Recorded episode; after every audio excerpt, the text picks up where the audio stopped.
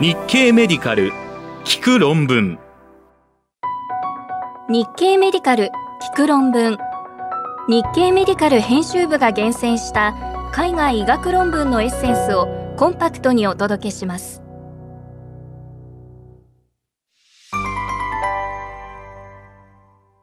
はじめに2021年6月16日に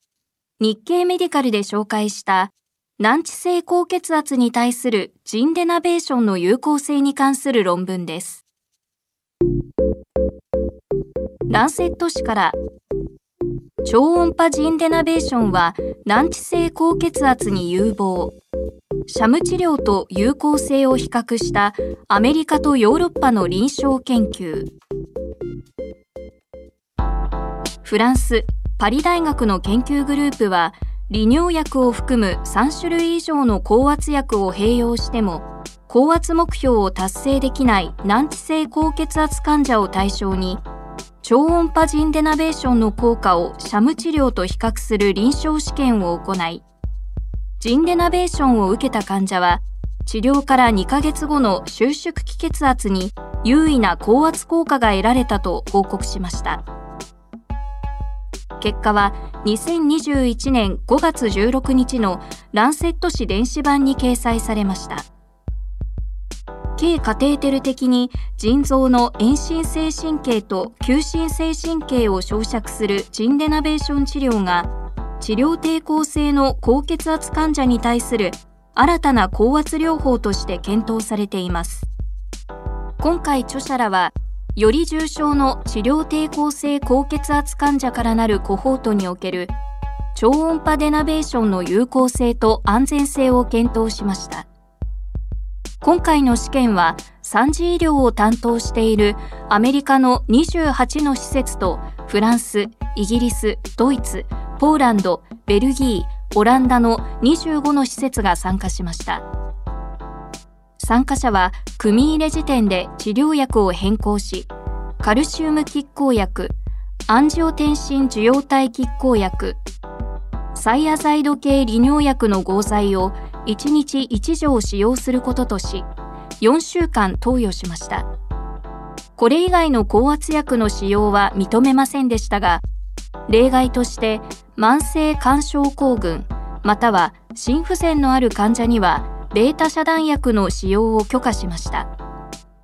4週間の標準治療後に自由行動化血圧測定で昼間の血圧が135 85mmHg 以上だった患者で CT または MRI を用いた血管造影により解剖学的にジンデナベーションの適用があることが確認された人を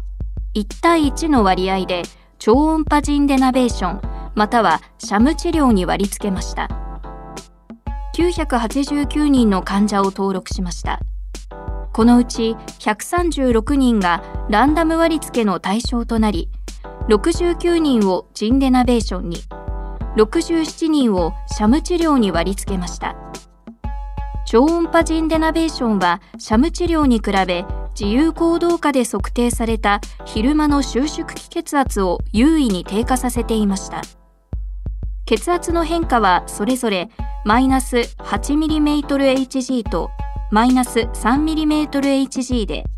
両群の差は中央値でマイナス 4.5mmHg になりました。一部に差が優位でないものもありましたが、収縮気血圧のパラメーターはどれもジンデナベーション群の方が良好でした。両群の拡張気血圧のパラメーターには優位差は見られませんでした。これらの結果から著者らは、高圧薬3種類の合剤を4週間使用しても高血圧が続く患者に対する超音波ジンデナベーションはシャム治療と比較して2ヶ月後の収縮気血圧を低下させていたと結論しています。詳しい内容は日経メディカルオンラインの海外論文ピックアップをご覧ください。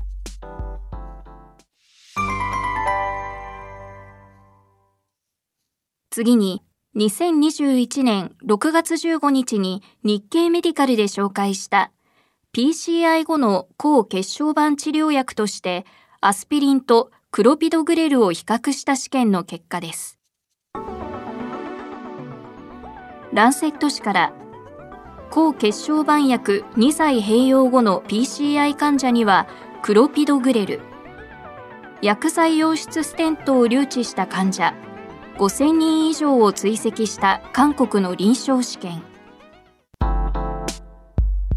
韓国ソウル大学病院の研究グループは薬剤溶出ステントを用いた PCI 経皮的冠動脈インターベーションを受けガイドラインが推奨する抗血小板薬2歳併用期間を完了した患者を対象に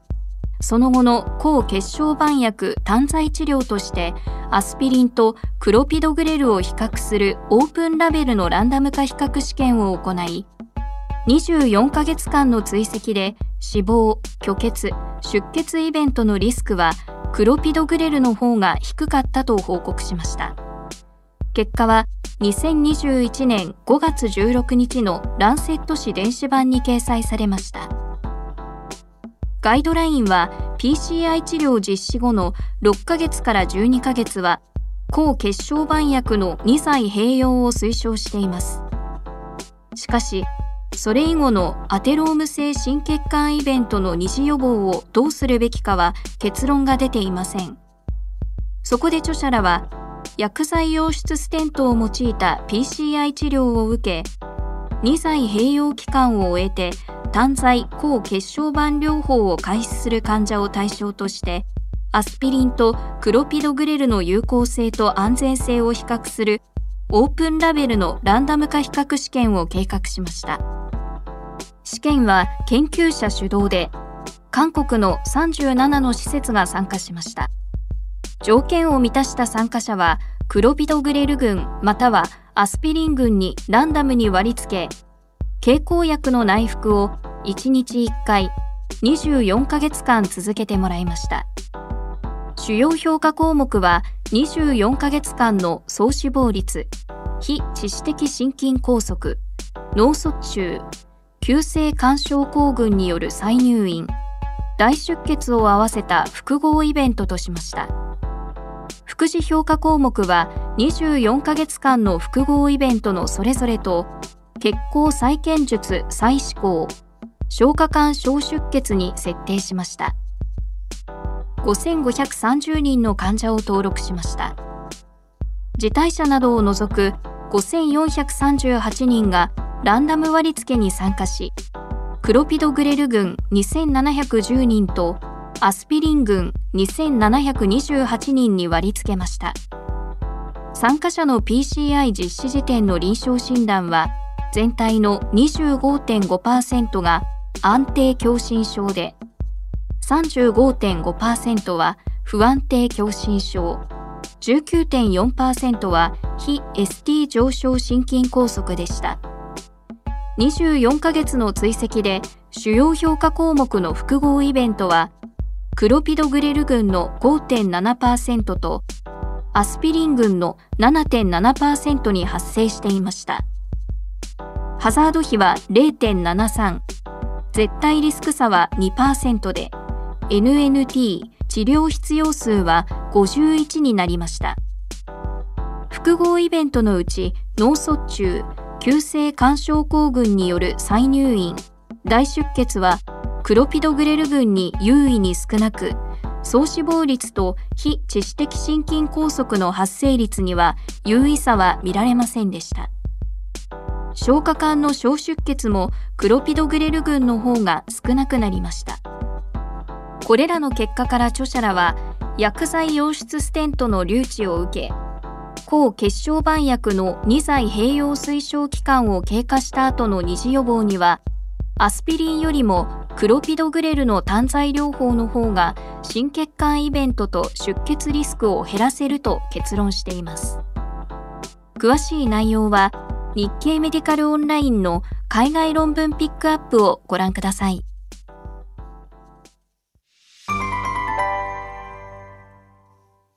小児の新型コロナウイルス感染後に起こる多系統炎症性症候群は成人でも発生するようです。続いて、2021年6月18日に日経メディカルで紹介したジャマネットワークオープン誌からの話題です。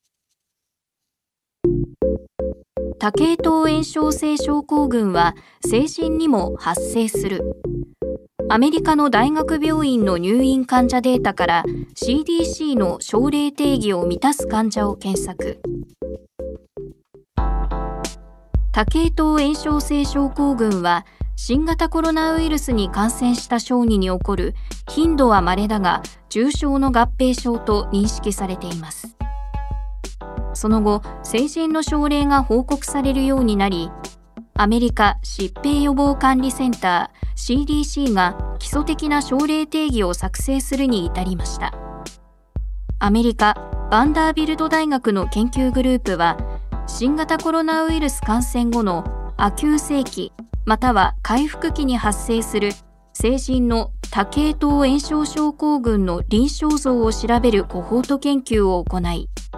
得られた知見を2021年5月19日のジャマネットワークオープン誌電子版に報告しました。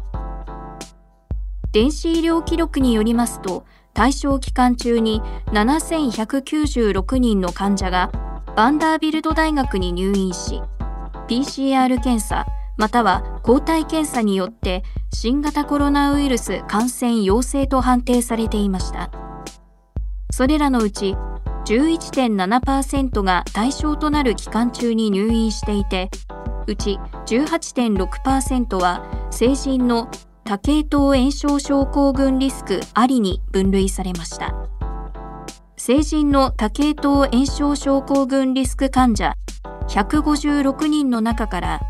急性 COVID-19 から回復していない患者や他の疾患と診断された患者などを除外し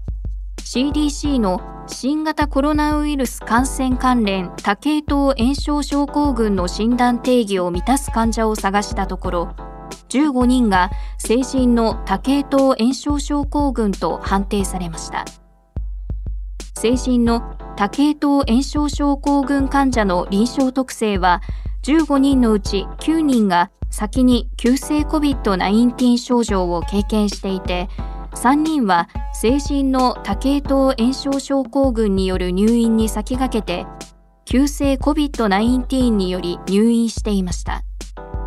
それらの患者の COVID-19 による入院と成人の多系統炎症症候群による入院の間隔は中央値で23日でした。成人の多系統炎症症候群による入院期間中には15人全員にフェリチン値の上昇が認められ9割前後の患者に CRP の上昇赤血球沈降速度の上昇 D ダイマーチの上昇が生じていました。10%の患者が左出屈出率の減少を経験しました。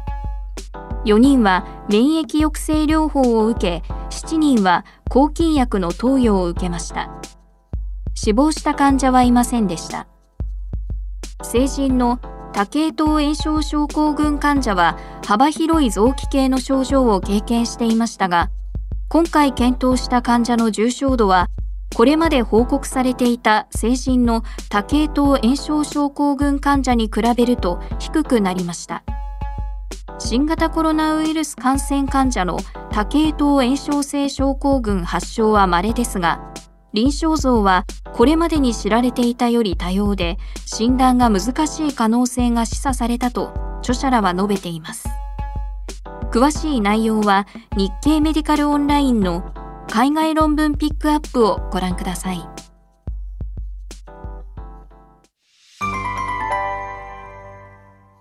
続いて2021年6月17日に日経メディカルで紹介した透析患者に対して炭酸カルシウムと炭酸ランタンのどちらを使うと心血管イベントが減るかを検討した試験の結果です。邪魔市から透析患者の後輪結晶に炭酸ランタンを用いても心血管イベントは減らない炭酸カルシウム吸着剤と比較した日本の透析施設の臨床試験昭和大学横浜市北部病院の研究グループは血液透析を受けている高リン血症患者に対してリン吸着剤として炭酸カルシウムを使う代わりに炭酸ランタンを用いると血管の石灰化を予防し心血管イベントを減らすことができるかどうかを検討するためにオープンラベルのランダム化比較試験を行いおよそ3年間の追跡で心血管イベントを減らせなかったと報告しました。結果は邪魔市2021年5月18日号に掲載されました。CKD 患者の高リン血症は心血管イベントや総死亡率のリスク増加に関連しています。そのため透析患者では血液中のリン濃度が高くなりすぎないように吸着する治療を行っています。吸着剤には炭酸カルシウムを用いることが多いですが安価で妊用性が高い一方で血管の石灰化を加速する可能性が懸念されています。そこで著者らは血液透析を受けている高リン血症患者で血管石灰化の危険因子がある人を対象に炭酸ランタンを吸着剤に使用すると心血管イベントを減らせるかどうかを検討しました。試験には日本で透析を行っている273の施設が参加しました。主要評価項目は以下の項目を含む心血管複合イベントとしました。心血管死亡非致死的心筋梗塞。一過性脳虚血発作 TIA を含む非致死的脳卒中。不安定狭心症。心不全による入院。心室性不整脈による入院です。副次評価項目は全生存。二次性副甲状腺機能亢進症がない生存。股関節骨折がない生存。有害事象に設定しました。2347人の患者をスクリーニングし条件を満たした2309人がランダム割り付けに参加しました。1154人を炭酸ランタン群に1155人を炭酸カルシウム群に割り付けました心血管複合イベントの100人年あたりの発生率は炭酸ランタン群4.8と炭酸カルシウム群4.3でしたが、両群に差がつきませんでした。何らかの原因で死亡した患者について、炭酸ランタン群の1100人年あたりの発生率は4.96、炭酸カルシウム群は4.53でした。総死亡率に両群の差はありませんでした。一方、心血管死亡と判定された患者は53人と39人で、両軍の差は0.61、ハザード比は1.51で、炭酸ランタン群に多くなりました。二次性の副甲状腺機能亢進症のリスクも炭酸ランタン群が多くなりました。これらの結果から著者らは、血液透析を受けている高リン血症の患者で血管石灰化の危険因子がある人にリン吸着薬として炭酸ランタンを用いても炭酸カルシウムを用いた場合と比べ心血管複合イベントを減らすことはできなかったと結論しています詳しい内容は日経メディカルオンラインの海外論文ピックアップをご覧ください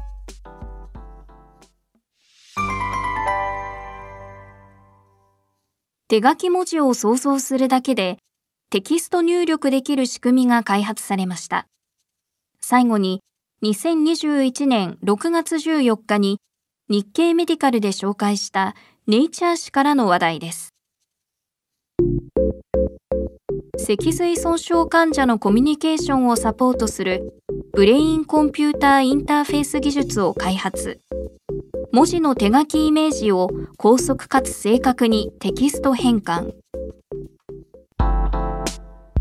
アメリカ・スタンフォード大学の研究グループは、ニューラルネットワーク解読技術を応用して、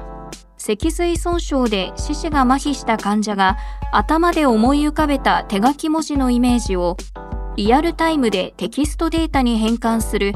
ブレインコンピュータインターフェース技術を開発しました。この方法で一般の人がスマートフォンで文字を入力する際とほぼ同様の速度でテキストを表示することが可能だったということです。論文は2021年5月12日のネイチャー誌電子版に掲載されました。今回の研究はアルファベットや記号を手書きしている状態を想像する際に現れる神経活動をブレインコンピュータインターフェースによって読み取りその特徴を AI が解読して文字化するものです。脊髄損傷で四肢に麻痺がある患者の前頭前皮質の中心前回にあるハンドノブエリアに微小電極アレイを2つ挿入します。この患者に手の麻痺はないつもりでペンを持ち、罫線の入った紙の上にアルファベットやカンマ、クエスチョンマークなどを書く動作をイメージするよう指示しました。患者は数秒の間隔を空けて、アルファベットを一つずつ書いているイメージを頭の中に浮かべました。その間の大脳皮質運動野の神経活動を記録したところ、神経活動は強力で再現性がありました。このブレインコンピューターインターフェースを用いると、目の前のスクリーンに示された文字をそっくり手書きする作業では、1分間に90文字を画面に表示することができました。オンラインでの解読の精度は94.1%でしたが、汎用のオートコレクトをオフラインで用いると精度は99%になりました続いて質問に対する回答など患者自身が思いついた文章を書いた場合の神経活動をテキスト化しました解読速度は1分あたり73.8文字でリアルタイムのエラー率は8.54%でしたがオートコレクトを用いるとエラー率は2.25%になりました。これらの結果から著者らは、ブレインコンピュータインターフェース技術は、脊髄損傷や脳卒中、ALS、筋萎縮性側索硬化症などにより、コミュニケーションが困難になった多くの患者に、恩恵をもたらす技術革新につながる可能性があると結論しています。詳しい内容は日経メディカルオンラインの海外論文ピックアップをご覧ください。